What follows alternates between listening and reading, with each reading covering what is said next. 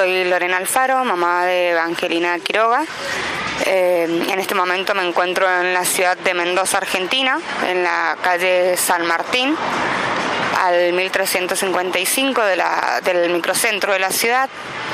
Eh, yo voy a contar el caso de, mi hija que falleció en un accidente vial. Eva tenía siete años en el momento en el que ocurrió eh, la tragedia, que fue en el barrio San Martín, que también pertenece a la ciudad de Mendoza, nada más que está situado en la zona oeste de, la ciudad. Eh, yo trabajaba ahí en ese barrio que queda muy poquitos metros de un hospital, eh, el Hospital Lago Mayore, que es de adultos. Y bueno, mi mamá me la llevaba en ese momento a mi hija a mi trabajo porque teníamos un turno médico eh, en el cual iban a hacer una audiometría, ya que si bien iba a cumplir años el 4 de enero, yo le hacía todos los controles médicos antes de empezar la escuela eh, haciéndola aproximadamente las 12 y 25 y 30 más o menos, cuando veo pasar el colectivo en el que debía bajar mi hija junto a mi mamá, salgo del negocio en el que yo trabajaba y voy a comprarle unas, unas papas fritas sabor a pizza, que era lo que a ella le gustaba. Eh, cuando en ese momento estoy comprando, eh, mi tía, que es la dueña del negocio, ella sale corriendo y me dice que algo le había pasado a mi mamá. Entonces largué todo, no, no, alcancé ni a pagar ni nada por el estilo. Salí corriendo, fueron como una cuadra y media más o menos del, del lugar del accidente, donde encuentro a muchísima gente gritando y encuentro a mi mamá en la vereda a los gritos pidiendo por, por mí. Eh, cuando llego al, lugar le digo a mi mamá si se encontraba bien, porque si bien era mm, eh, una parte bastante insegura, yo pensé que le habían robado o algo así. Eh, cuando ella me dice a los gritos que un viento, un viento, solamente un viento, ahí le pregunté por mi hija Eva, porque le decimos Eva, y no me sabía qué contestar, solamente lloraba y gritaba, no sé hija, un viento, un viento, un viento. En ese momento la gente gritaba muchísimo y nadie me podía decir dónde, dónde estaba mi hija, entonces comencé a, agacharme para mirar abajo de los autos, eh, me acerqué hasta el, hasta el Sanjón que hay ahí a, la orilla, que es lo que divide el barrio San Martín del Hospital Lago Mayores, y no encontraba a mi hija por ningún lado. Ya estaba ya la, la policía en el lugar del accidente cuando en un momento giro mi cabeza a la izquierda y veo a mi hija Eva incrustada entre una camioneta y la rueda, y la rueda de auxilio. Eh, el chico que la atropelló la dejó ahí. Entonces con muchísimo dolor obviamente empecé a los gritos, a los gritos y no me dejaban acercarme a ella. Eh, hasta que pude lograr poder acercarme y le decía a Eva, levántate que llegó la mamá, levántate que llegó la mamá, despertate, ayúdenme a sacarla, ayúdenme a sacarla y ya mi hija no contestaba. Ahí supe ya que, que Eva ya no estaba. Entonces recuerdo patente que la gente gritaba el nombre, el apodo de, un chico, decían el Chucky Morocha, que es el, el chico que la atropelló que viene de una familia bastante dilectiva acá en la provincia de Mendoza, o sea, son bastante conocidos históricamente por uno de los hermanos de él y, ellos son así de familia. El chico la atropella a mi hija porque hace una mala maniobra y entra ya al puente de la vereda y agarra del lado derecho a mi hija Eva y se da la fuga.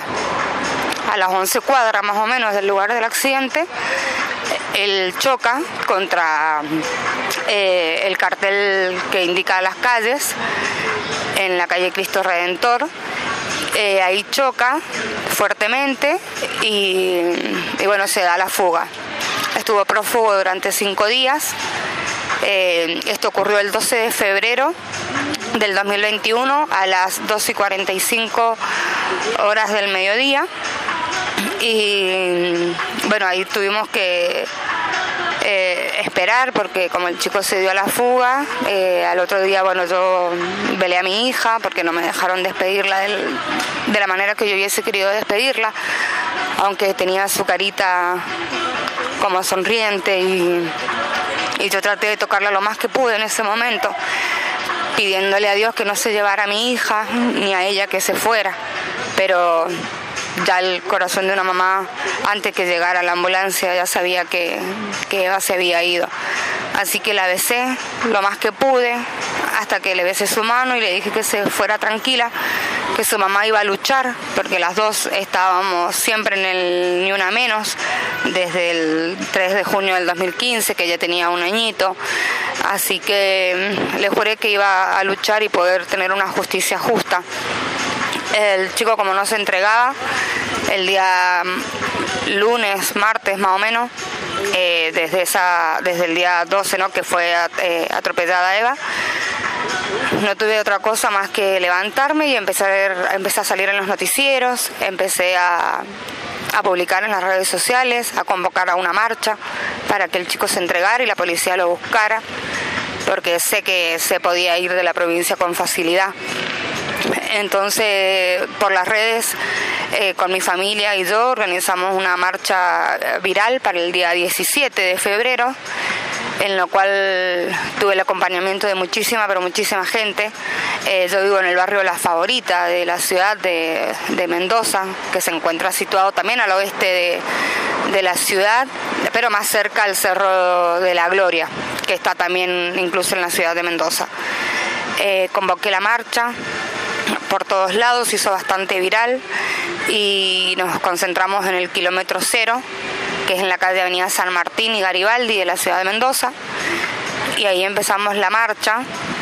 E incluso él ese mismo día en la mañana, la marcha iba a ser a las 18 horas por el calor, y él se entrega ese mismo día en la mañana, lo cual eh, al entregarse lo imputan con homicidio culposo, agravado por darse a la fuga, que es una pena de 3 a 6 años.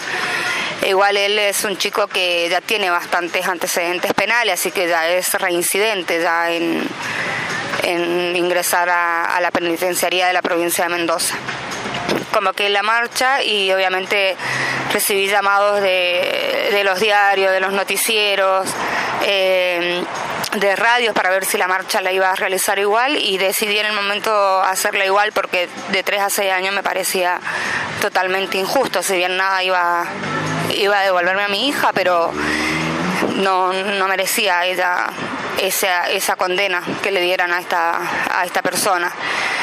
Durante un año eh, estuve realizando las marchas virales por, por, redes porque avanzó el tema del, COVID nuevamente acá en Mendoza, entonces para el cuidado de nosotros y el cuidado de la gente dejé de hacerla eh, presencial, digamos, solamente dos marchas se pudieron hacer presencial. La gente me ayudó muchísimo compartiendo en todos lados, eh, salía bastante en los diarios, incluso salí en muchos programas acá de, la televisión del Canal 9 y Canal 7 que me ayudaron muchísimo. Eh, también logré poder contactarme con, periodistas de, de, crónicas de Buenos Aires y ellos también publicaron en el, en el diario el caso de mi hija. Eh, pero bueno, llegado después de, un año de haber pasado el accidente de mi hija, llegamos al, juicio y lamentándolo mucho, o sea, la jueza decidió darle seis años de, de prisión con diez años de inhabilitación para manejar lo cual él ya no, tenía carne de conducir porque no se lo daban por, por sus antecedentes penales, cosa que él mismo dijo en el día del juicio con su mirada desafiante. Em, hay momentos en los que hablo de Eva en presente porque yo siento que, que Eva está conmigo. Eva el 4 de enero de este año hubiese cumplido nueve años y, y soy una persona muy, muy muy creyente en el tema de que ella está espiritualmente conmigo, así que honro su, su día de nacimiento, no festejándolo como se debería, pero sí hago la suelta de globos hasta el cielo con, con el número de años que ella tiene. Y, todo lo que eso conlleva, ¿no? que es un momento muy, muy doloroso porque Evangelina es mi única hija Eh, en su momento dije que yo no, no, podía ser mamá, entonces tuve que hacer un tratamiento para poder tener a Eva. Y la verdad que la partida de ella nos ha destrozado a todos como, como familia, especialmente obviamente a su papá, a mí que soy su mamá y a su abuela que era la que la llevaba de la mano, que es mi mamá. Así que en el día de, llegar al juicio hubieron 11 testigos, los 11 testigos estuvieron eh, excelentes, o sea, fueron a favor nuestro, indicando todas las cosas que este chico había hecho. Eh, incluso la cantidad de antecedentes penales que él, que él tenía. Pero bueno, para el jefe de los fiscales, el doctor Darío Tagua, no era homicidio simple, que es lo que pedíamos, que era una pena de, de 10 a 25 años. Para el fiscal sí, que me tocó el fiscal Fernando Giunta, eh, para él sí era para poder cambiar la, carátula, pero bueno, el, el, jefe de él, para él no, no era lo mismo. Sí recibí bastantes veces eh, ocasiones de, querer comprarme con dinero eh, su familia para que yo no, no, realizara la marcha, para que yo fuera a un arreglo y, dejara, o sea, sacara la denuncia, cosa que no acepté en ningún momento porque no, no iba a negociar la muerte de mi hija con, nadie. Estaba fuera de la lógica como mamá y más aún sabiendo que salimos con Eva tantas veces a, pedir justicia por, las desaparecidas y en, las tantas marchas que fuimos del Ni Una Menos que, que, no, que no, no lo podía hacer. Eh, incluso cuando llegó el momento de ya de días del juicio de Eva, fui citada para poder arreglar un, un juicio abreviado y también dije que no, eh, o sea, ellos pedían una pena de cuatro años y medio, con diez años de inhabilitación para manejar, y yo no acepté. Mis palabras claras hacia el doctor Darío Ottawa fue que no iba a negociar nunca la muerte de mi hija, o sea, porque ni, ni la plata, ni un auto, ni nada me la, me la iba a devolver. Entonces fue en ese momento que el doctor dijo que probablemente la jueza le podría dar tres años. Entonces le dije que quedara a conciencia de la jueza en lo que ella quisiera darle. Y bueno, la cuestión que la condena fue esa de, seis años por haber sido reincidente. Ya era como la sexta vez que entraba a, a la penitenciaría con 28 años que tiene el chico pero sí sentí muchísimo muchísimo dolor en su mirada, incluso él me dijo unas palabras en el día del juicio, aunque previamente acusándome a mí de muchas cosas que no habían sido ciertas, pero bueno, supongo que fue la forma de que lo preparó la defensa. Y se me dio la oportunidad de poder hablarle al chico y lo miré a la cara y le dije que yo no era la que lo tenía que perdonar. Eh, que hubiese deseado en un momento poder haber estado yo en el lugar de mi hija, porque tenía siete años, toda una vida por delante. Una nena maravillosa, humilde, sencilla, colaboradora, inteligente. Tenía una mirada que transmitía muchísimo amor y la relación entre ella y yo era, era excepcional, era como que nos entendíamos hasta con lo más simple.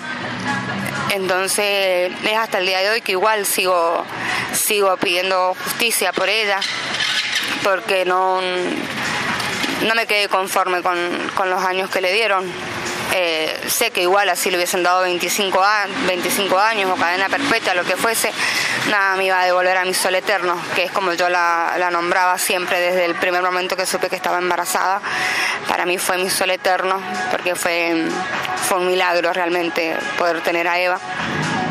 Pero bueno, como mamá, eh, y que apoyo a todas las que hemos pasado por este por esta tragedia tan grande y igual que a las mamás que, han sufrido la pérdida de sus hijas por femicidio o que están desaparecidas. Pero creo que en mi caso particular, em, al ver a mi hija en la forma en la que la dejó y haberse dado a la fuga, haber estado cinco días prófugo, eh, recuerdo todo, patentamente todo, todo lo que declaró cada testigo y es algo que es insuperable. Después de casi un año pude volver a salir de mi casa y volver a, trabajar, porque obviamente al trabajo que tenía en ese momento renuncié aunque en el lugar del hecho se pintó la estrella amarilla, eh, yo hice una gruta donde voy prácticamente cuatro veces a la semana a dejarle flores. Tomé la decisión de cremar a Eva, porque creo que es un paso más importante a la espiritualidad. Entonces, todavía no doy el paso más grande de poder soltar sus cenizas, pero en algún momento lo lograré. Así que es como que mm, quedamos muertas en vida. Las mamás que no, nos matan a un hijo, eh, yo creo que realmente sinceramente nos dejan muertas en vida y deseamos, o al menos yo deseo todos los días, que Dios no me abra los ojos, pero me los abre, entonces tengo que, que levantarme por ella, por ella, porque sé que no le gustaría verme así como, como estaba. Y es un esfuerzo diario, para serle sincera, es un esfuerzo muy diario porque es un día a día. Es un día a día tener que estar después de un año que volví a mi casa porque me fui a vivir a mi mamá y de ver sus juguetes, su ropa, la casa como la habíamos dejado ese día. Y es que, que hasta el día de hoy no la puedo, no puedo superar y no la voy a superar nunca. Eh, es como que quisiera todo el tiempo tenerla a mi lado, verla, poder tocarla, poder abrazarla.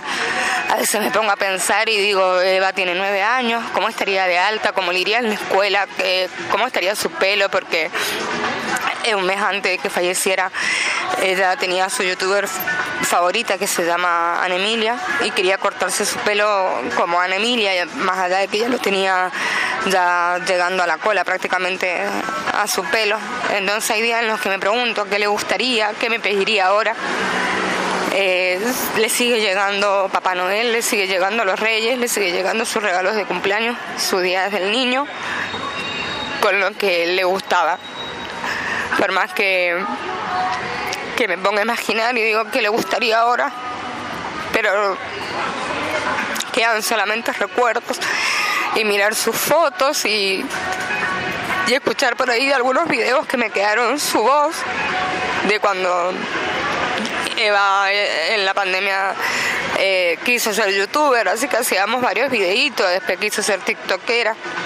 Incluso su último cumpleaños, los siete, eh, fue muy, muy raro todo ese año porque nunca llovía para el cumpleaños de Eva, nunca, jamás en los siete años. Y ese día llovió muchísimo. Y gracias a unas amigas se lo pude festejar en el lugar que yo tanto deseaba, pero llovió muchísimo. Después el día de su fallecimiento había muchísimo sol, pero a partir de las 7 de la tarde se nubló el cielo, recuerdo patente, y empezó a llover, llovió toda la noche, toda la noche, obviamente yo en un momento que no, no estaba en mi mundo, digamos, todos los familiares, amigos y todos conocidos se acercaron a mi casa a, darme el pésame. Y, el día de, su, de, la, de la sentencia a, Jonathan eh, Cerón, alias el Chucky Morocha, eh, también fue en febrero y fue un día bastante soleado. Pero cuando llegamos a la casa, recuerdo patentemente que cayó muchísimo granizo en seco, en seco, en seco. Y es ahí donde yo siento como que hasta el cielo estaba enojado por la, por la condena que recibió el asesino de mi hija. Y ahora, bueno, trato de, de sacar valor y de pensar en lo que nos gustaba hacer juntas, en seguir en el ni una menos, en no dejar de hacer las cosas que hacíamos con ella, que por ejemplo a Eva le gustaba muchísimo ir a las termas de Cacheuta, que están acá a 36 kilómetros de la ciudad de Mendoza. Y es algo que, que voy a hacer ahora, en volver a ir ahí, aunque ya no vaya con ella. Ni que me diga, mamá, tapame para que ya no nos saquen, porque es hasta las 6 de la tarde que se puede estar. Y aún, aún aunque ya se va a cumplir ahora el 12 de febrero dos años de la partida de Eva, eh, es como que hay muchas cosas que todavía no puedo hacer. No puedo ir a mirar ropa de niños, por ejemplo, más allá que tengo muchos sobrinos y sobrinas. Cuando cuando llega su Papá Noel, su cumpleaños y sus reyes, eh, van todos juntos el mismo día, al mismo lugar, a, buscar sus regalos de, unos, de una sola vez para poder evitar ver muchas cosas y no saber qué, qué hacer. Eh, salgo ahora de trabajar y directamente a mi casa. Por ahí me siento muy mal y, veo a mis sobrinos jugar y, digo, no está Eva, porque Eva era la, como, al ser la más grande de, los cinco más chicos, eh, de los sobrinos, ella era como la líder del grupo. Entonces, es algo que me parte el alma ver su, sus dibujos en la pared, que incluso me los tatué. Y es algo que en las noches me pongo a mirar, a mirar, a mirar. Abrazo su almohada porque eh, su almohada quedó tal cual la dejó ella y a ella no le gustaba que yo le lavara su, su almohada. O sea, su almohada se lavaba en el momento en el que ella quisiera. Y no la lavé más. Desde ese día no la he vuelto a lavar porque es como que ella se aferraba mucho a su almohada. Y así paso las noches o cuando duermo la siesta en algún momento que puedo, abrazando su almohada y pidiéndole por favor que venga mi sueño, que, que me dé alguna señal de que está bien. Porque realmente me destruyó la vida ese chico realmente es algo que no se lo deseo a nadie. O sea, como yo siempre dije, yo no, no sé lo que es tener enemigos en esta vida, pero así los tuviera no, no, se lo, no se los desearía porque al principio yo o sea, pensaba y decía, los, los hijos entierran a los padres, no los padres a los hijos. Entonces como que el día que se fue Eva, ya dije creer en muchas cosas, en muchas cosas, es como que vivo el, día a día, no pienso en el futuro, no pienso ni qué voy a hacer mañana, si Dios me abre los ojos mañana, bueno, me tendré que levantar. Pero es como que desde que se fue ella, dije, también me enojé mucho con Dios y me preguntaba por qué me había hecho esto, por qué me había hecho pasar esto con mi hija. Y el no poder haberla visto llegar Incluso hasta llegué a, preguntarme si en algún momento de esa caminata pensó en mí. Aunque mi mamá me dice que sí, que venía hablando de mí, mi hija. Pero es como que. como que cada día cuesta muchísimo. Cuesta muchísimo porque es. Es tan triste, es tan triste saber que una mamá pierde a su hijo y yo que por ahí uno se levanta y sonríe, porque uno no tiene que andar por la vida llorando todo el tiempo. Bueno, eh, Eva, como, como había contado anteriormente, va cruzando, o sea, se baja del colectivo eh, del lado derecho, digamos, del, del Sanjón, que es donde da el Hospital Lago Mayores, va de la mano con mi mamá y cruzan por la pasarela que, hay que atraviesa el puente, bajan después ya por la calle... Mm, eh, o sea, venía por Timoteo Gordillo y ellas van a cruzar ya por Gran Capitán. Cuando cruzan por la senda peatonal, ya entrando al puente de la vereda, a la mitad del puente de, la vereda, es cuando pasa este chico, viene a muy alta velocidad y por hacer una mala maniobra toca a mi hija del lado derecho y la hace volar unos metros y él siguió, siguió de largo, no se frenó en ningún momento. Incluso la policía que venía atrás de él, por lo que él eh, se presumía que había robado eh, el auto, porque él tiene bastantes antecedentes penales, eh, los cuales uno de ellos, que fue el que más recuerdo bien, fue que tenía robo en banda con escalamiento con el uso de arma de guerra. Eh, de esas fueron como dos causas que, nombraron así parecidas. Después venta de, cocaína y, de todo tipo de drogas, de, armas y a lo que esa familia se dedica y se ha dedicado siempre, porque es bastante conocida. Incluso su hermano, que es por ellos que le dicen los Morocha, eh, fue abatido en el 2004 por la, por la policía acá en la ciudad de Mendoza. Eh, bueno, Eva, como les había dicho, venía de la mano de mi mamá. Él en un momento intentó de, querer decir que Eva se había soltado de la mano, pero los 11 testigos dijeron, los testigos principales, que incluso la dueña de la camioneta, eh, dijo que no, que no era así, que venían bien y él había venido a muy, a muy alta velocidad y había chocado a Eva. Mi mamá no tuvo ningún golpe, ningún rasguño de nada. Eh, después, bueno, eh, nosotras con Eva integramos el Ni Una Menos desde el 3 de junio del 2015, cuando ya empezaron a haber como muchísimos femicidios en, en la Argentina y sobre todo el mes anterior eh, Mendoza lideraba en cantidad de femicidios. En un mes habían, habían asesinado a 17 chicas. Entonces era un tema que a mí me interesaba bastante y me interesa actualmente. Entonces ahí decidí poder integrarme al, ni, una, al ni Una Menos y poder marchar y, pedir justicia por los, por los femicidas y hacernos escuchar. Eh, como muchas veces salíamos con, los carteles con Eva, eh, nos quitaron tanto que acabaron quitándonos el miedo, o para allá seamos carteles donde seamos, somos las voces de las que ya no están. Entonces no faltábamos a, ninguna marcha. Eh, cada reunión que se hacía, cada reunión que estábamos, eh, cada charla del feminismo, ahí estábamos Eva y yo. Eh, comprometidas con la, con la causa, con la lucha de, todas y de todos. Así que mm, actualmente lo sigo haciendo, obvio, eh, pero bueno, siempre ahora ya llevo ya un cartel con, la cara de Eva y siguiendo pidiendo justicia eh, por ella para que su asesino, más allá de que le hayan dado seis años de prisión,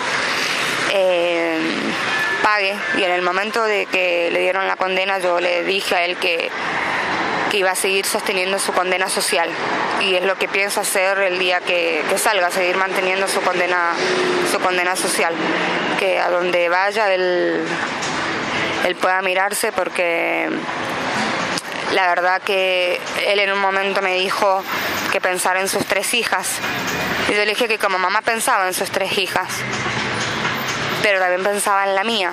Él por lo menos a sus hijas las puede ver en las visitas que él tenga en la penitenciaría y que a los seis años va, cuando los cumpla, va a salir y va a poder abrazar a sus tres hijas y poder tenerlas. Yo a Eva no. Yo a Eva solamente ahora eh, abrazo un recuerdo, abrazo una almohada, miro una foto, escucho su voz a través de videos que me han quedado o de los TikTok que ella realizaba. Pero él va a poder volver a salir y, abrazar a sus hijas y poder mirarlas, tocarlas, besarlas. Sigue viéndolas crecer porque pienso que, lo van a ver y que, que él está, está con ella, es igual de alguna u otra manera.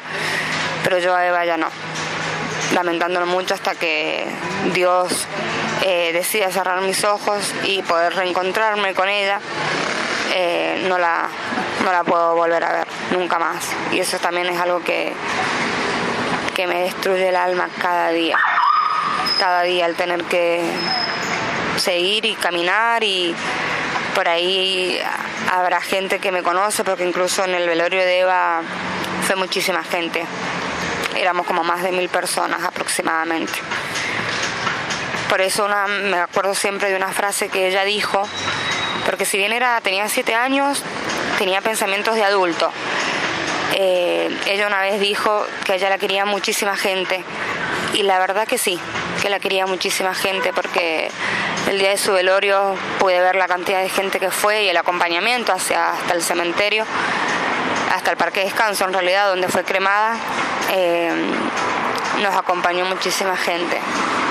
Eh, y Eva era, era una nena muy, muy querida.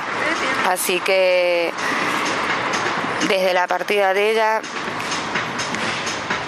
creo que, que mi vida cambió totalmente, eh, tanto a, ambas familias, tanto a la familia paterna como a la familia materna.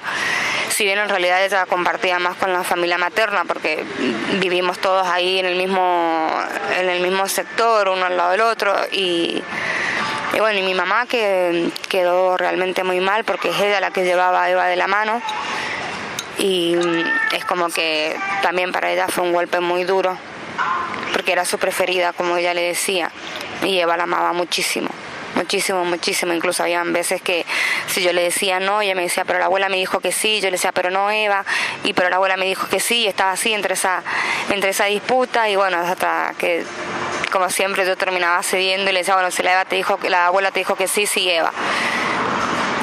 Y, y bueno, es eso, la, una pérdida muy, muy, muy grande, que no se lo deseo a nadie.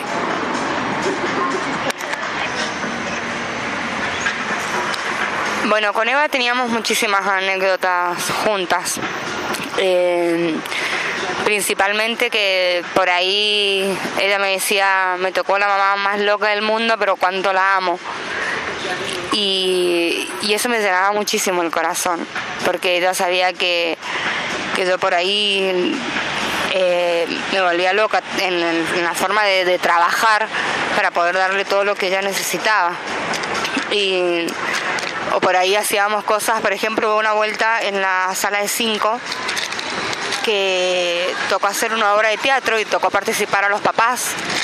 Y la directora agarró y preguntó qué papá podía ser del príncipe, porque el, cuento que íbamos a, a, realizar era la Cenicienta, y ella había levantado la mano y había dicho que su papá podía su papá trabaja y, en ese momento trabajaba en una empresa. Entonces me preguntaron quién podía ser la madrastra malvada y Eva levantó la mano y dijo que su mamá lo podía hacer. Entonces yo también trabajaba en ese momento, yo iba, la dejaba a la escuela y me iba a trabajar y la retiraba mi mamá o, o alguno de mis hermanos porque iban a la parte de la primaria, ya mis sobrinos. Entonces cuando la directora me habló a mí y me, dijo que Eva nos había, había levantado la mano por el padre, mi marido, ¿no? Y por mí, este, yo le pregunté a la directora cómo había sido el rostro de, la cara de Eva. y le dije que me fuera sincera. Y ella me dijo que Eva levantó la mano con un entusiasmo tan grande pero me dijo también, yo sé que ustedes trabajan, que si no pueden buscamos a otros, a otros papás. Y automáticamente les dije que no, que no que no buscaran a otro papá ni a otra mamá porque el papá de Eva y yo lo podíamos, lo podíamos hacer. Así que automáticamente llamé a mi marido y le dije que se pidiera el día en el trabajo porque Eva lo había nombrado para poder estar en la obra de teatro. El papá de Eva, obviamente, mi marido dice, pero no sé si me van a dar el permiso, lo que fuese. Textuales palabras mías, no sé cómo vas a hacer, pero la nena lo pidió sonriente y, y hay que actuar. Y claro, como los dos trabajábamos y estaba el grupo de la mamá que estaban ayudando con la obra de teatro, ellas nos mandaban a mi WhatsApp eh, el texto que teníamos que decir cada uno, o sea, lo que nos tocaba decir y ellas nos armaron hasta la vestimenta y todo. Incluso usé el vestido de casamiento de la, de la directora de la escuela y actuamos en el parque cívico, ahí en la casa de gobierno, acá de la ciudad de Mendoza, a la orilla y mm, nosotros pensábamos como que era como para la salita de ella nada más y no, nos tocó actuar cuatro veces porque eran para las dos salas de cuatro y las dos salas de cinco. Eh, cuando nos tocó la sala de ella fue totalmente algo maravilloso poder ver su, su cara de alegría que tenía porque mm, la verdad que tanto mi marido como yo somos así de, de extrovertido, nada nos da vergüenza y, y ella salió igual, salió tal cual al padre y a la madre.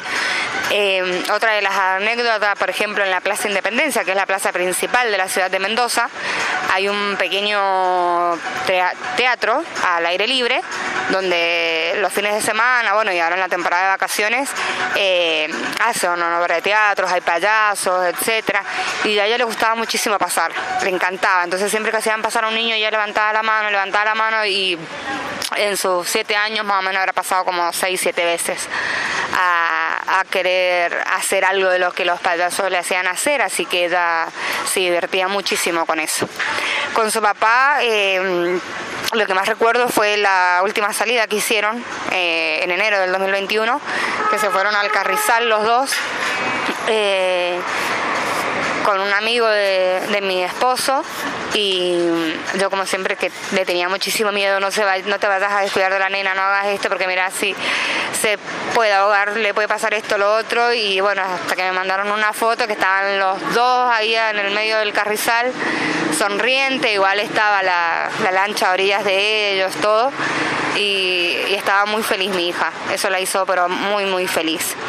Y eso siempre se lo agradezco a mi marido porque era algo como que siempre que íbamos al río, lo que fuese, yo siempre estaba muy pendiente de ella, porque sí fui una mamá como muy, muy obsesiva de que nada le fuera a pasar, de que si se hacía de amigas nuevas yo me quedaba capaz que un poquito hasta más tarde en la noche mirándola en la vereda, que jugara, que esto, lo otro.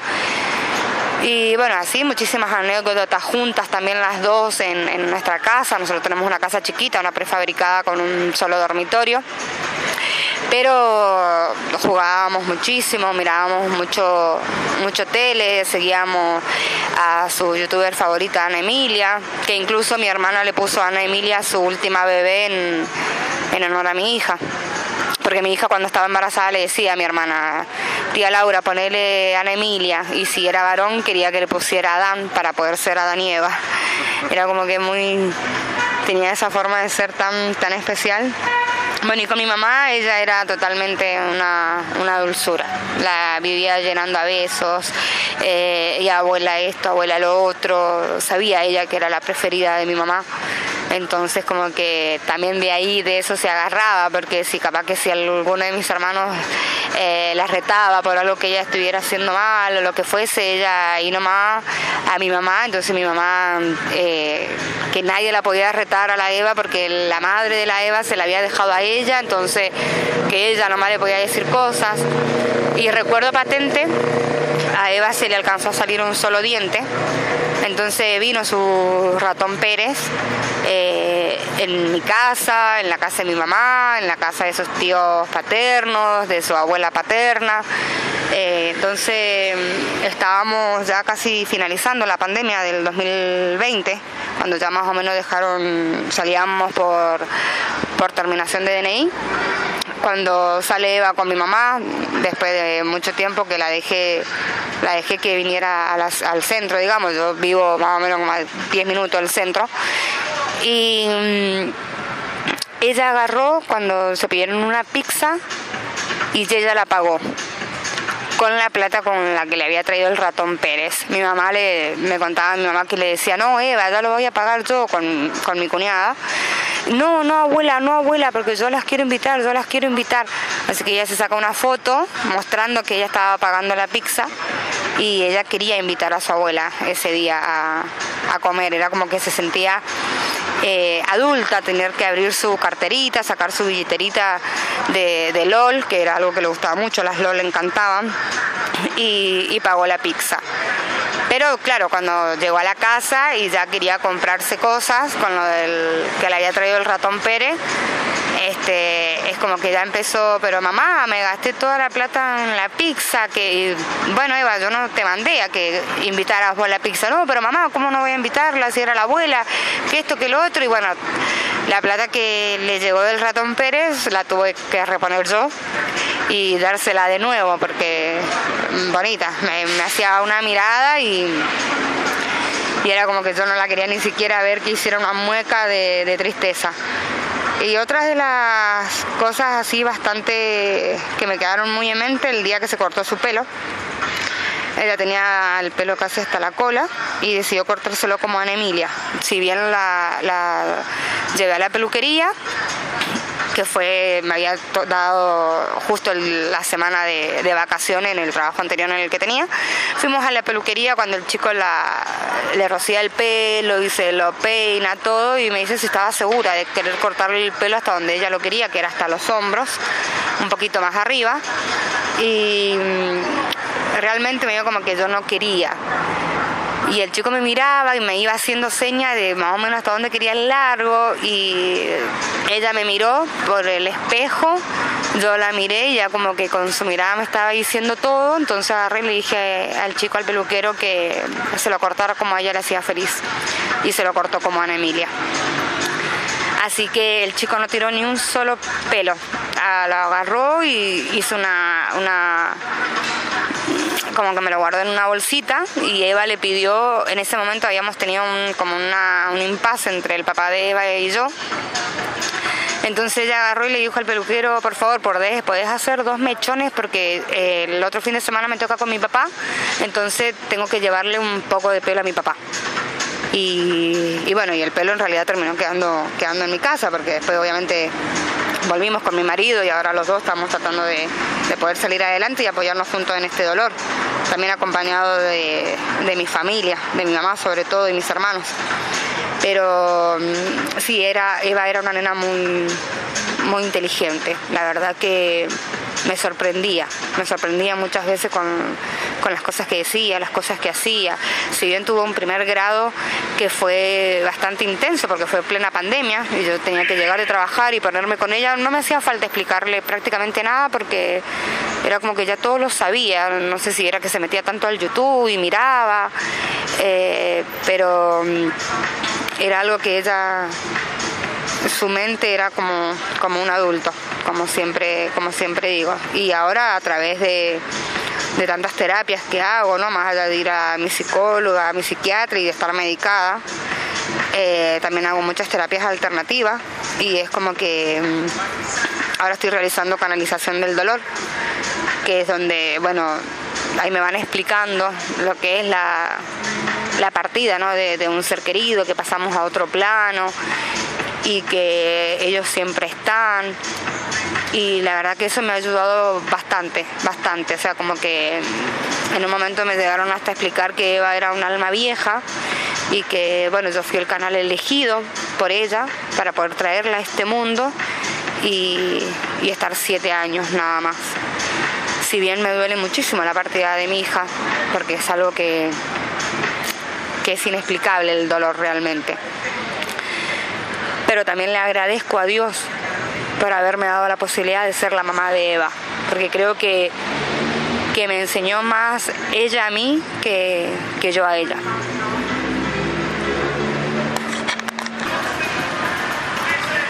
Eh, bueno, yo realmente no, podía tener hijos. Eh, ya había tenido la pérdida de un embarazo anterior a Eva con una expareja. Y bueno, me hicieron un legrado y es como que mm, eh, rasparon de más las paredes, las membranas del útero. Entonces ya después me, costó tener, quedarme embarazada. Intentaba, intentaba quedarme embarazada y no podía. Entonces ya fui a mi ginecóloga y ella me dio un tratamiento donde, bueno, también me hacían biopsias, este, tomaba muchísima medicación, Tuve prácticamente casi un año y ocho meses, casi dos años con, el tratamiento que me había dado la doctora para poder tener a Eva. Eh, voy a contar una parte del tratamiento en, el que tanto deseábamos tener, tener a Eva, que era por ahí eh, cuando ya la doctora nos dijo, bueno, ahora intenten tener, tener a, eh, un bebé es como que nos metíamos a internet y empezábamos a googlear muchas cosas y nos decían, bueno, tienen que hacer esto, tienen que hacer lo otro. Y nosotros lo hacíamos, eh, aguantaba capaz de ir al baño, eh, todo para ver si en algún momento podía llegar a hacer que, quedara embarazada de Eva. Eh, me costó bastante, realmente bastante tenerla. Tuve un embarazo muy complicado, un embarazo de alto riesgo, porque yo no generaba líquido amniótico. Eh, incluso tuve dos ecografías en el embarazo de Eva, porque prácticamente lo pasé todo acostada para que no, no perder la, bebé. Eh, cuando me internaron, eh, a mí me internaron para tener a Eva el, día 4 de enero del 2014 a las 11 de la mañana. y no dilataba, no dilataba, no dilataba. Eh, yo sentía que mi hija quería ya nacer, pero al no haber generado líquido amniótico tuve parto seco. Entonces como que fue bastante duro, bastante duro tener que, sentía que la nena quería salir y yo no, por más que yo le pusiera todas las fuerzas, no, no podía eh, tenerla. Así que en un momento le dije al obstetra que, que me pasaran a, a preparto y me pusieran el goteo donde recuerdo patente las palabras de él, me dijo que si me dolía así, que con el goteo me iba a doler el triple. Dije que no me importaba porque yo sentía que quería salir ya y había tenido el caso de una amiga que había pasado más o menos algo parecido a lo cual a ella bueno, le hicieron cesárea porque el bebé ya tenía una vuelta del cordón umbilical en su cuello, entonces se me había venido eso a la cabeza y no quería que eso me pasara con mi hija me pasan a preparto, me ponen el goteo. Realmente que sí, que fueron dolores muy, muy fuertes, pero no me arrepiento automáticamente de nada. Si hoy en día tuviera que volver a elegir pasarlo, lo elegiría una y mil veces más. Hasta cuando por fin pude dilatar y, y nació Eva. Y nació Eva y fue el día más feliz de mi vida. Es algo que que ese día dije acá, conocí realmente la felicidad plena, totalmente plena, porque digo, haber esperado tanto para poder tener hijos, em, haber estado los nueve meses con un embarazo de alto riesgo y estar a, ecografía por una cosa, ecografía por otra. Em, y tuve a Eva, como dije, me internaron a las 11 de la mañana y Eva nació a las 22 y 38 eh, de la noche así que como que como que estuve bastante pero si hoy si hoy me, me dieran la posibilidad elegiría pasar otra vez todo eso mismo para volver a tener la Eva porque realmente la la, la deseé muchísimo, muchísimo, y era tanto, tanto el amor que, que yo tenía hacia ella que, que me aguantaba todo. No me importaba si me tenían que pinchar, no me importaba si me tenían que biopsiar, no, me importaba automáticamente nada, eh, con total de poder, de poder ser mamá. Y bueno, se me cumplió ese deseo, fui mamá, fui muy feliz. Ahora sigo siendo mamá, obviamente, solamente que la mamá de un ángel maravilloso que se llama Eva, Eva Amalia, y que me cuida a cada segundo, porque sé que camino y camino de la mano de ella. Así que, bueno, a todas las mamás que, que han pasado por mi situación y que les cuesta tener hijos, que, que no pierdan la esperanza, que tal vez en algún momento se, le, se les puede dar como, como a mí, más allá de que que lleve mucho, mucho sufrimiento, pero es un, es un sufrimiento que vale la pena pasar, que vale la pena pasar porque cuando ya ves a tu hijo o hija en tus brazos, decís, wow, la verdad que costó, pero acá está el fruto de, ese amor, de ese corazón que late dentro tuyo también, de esas pataditas que te dan, de, sus movimientos, eh, de todo, de todo lo que uno por ahí se tiene que someter ¿no? a, diferentes tratamientos y, ya cuando ves que nace la, la criatura, en mi caso, bueno, tuve parto natural, porque me hicieron esperar hasta poder tener natural. Y, y creo que ahora, hoy en día, puedo decir que fueron los dolores más maravillosos de mi vida, porque di a luz a la nena más especial que Dios me tenía preparada para mí. Y como digo ahora, sigo siendo mamá, nada más que de, un ángel que en algún momento voy a poder volver a ver, voy a poder volver a abrazarla y ya nada ni nadie no, nos va a separar.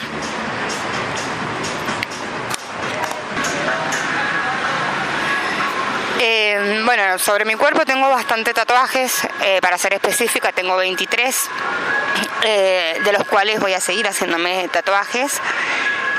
uno de los primeros tatuajes fue escribirme el nombre de mi hija cuando nació. Y el tatuaje más especial que me hice eh, de todos, más allá de que tengo varios donde dicen frases dedicadas a ellos, eh, a ella, perdón, como por ejemplo uno que dice hasta que nos volvamos a ver, mi sol eterno, tengo otro que dice para siempre en mi corazón, Eva Amalia, pero hay uno en específico que es donde ella eh, hace un corazón en la pared del baño de mi casa y dibuja a su papá, se dibuja a ella y me dibuja a mí y pone la familia. En la habitación había hecho varios dibujos eh, donde bueno venía mi mamá, su abuela materna, ¿no? Eh, venía ella, venía yo y después su papá. Entonces lo que yo hice fue tatuarme ese dibujito donde ella me dibuja a mí, donde se dibuja a ella y pone mamá y pone Evangelina.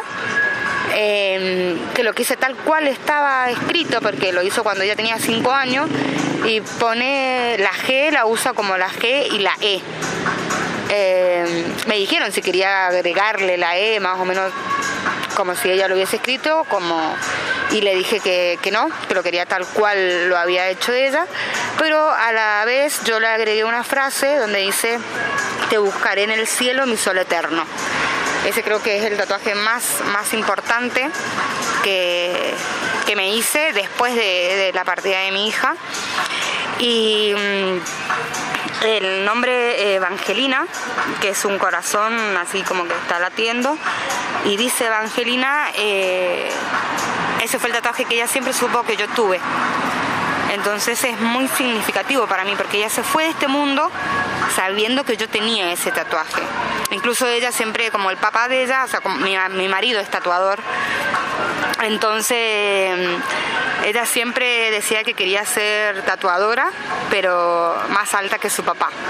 Porque somos, somos bajitos los papás de Eva, pero Eva era, era alta. Así que siempre ella decía que quería ser tatuador igual que su papá, así que le compramos un maletín, eh, le comprábamos cositas de, tatuajes eh, que eran temporales obviamente y, ella eh, hacía changas, como ella decía, era su palabra, porque capaz que iba a la casa de mi mamá o de algún familiar y le decía, bueno, te hago un tatuaje por 10 pesos, era en ese momento. Entonces, capaz que era una lapicera que tenía la formita de un corazón y te ponía el corazón y te cobraba 10 pesos. Porque ella decía que para poder tener plata, obviamente tenía que ganársela. Entonces, más allá de que no le faltaba nada, era como que ella todo el tiempo quería demostrar que ella podía, porque es algo que yo siempre le enseñé, de que, de que podíamos, que nunca se dejara decir que nadie eh, le dijera a ella que ella no iba a poder lograr sus cosas porque las iba a poder lograr. Le faltó tiempo, en realidad no le dieron el tiempo, pero hasta sus siete años eh, creo que dejó unas huellas muy importantes muy importantes sobre, sobre esta tierra, ¿no? Y bueno, y recuerdo patente esos tatuajes que van a quedar para mí eternos, eternos, eternos, porque eh, sin duda Eva es mi sol eterno.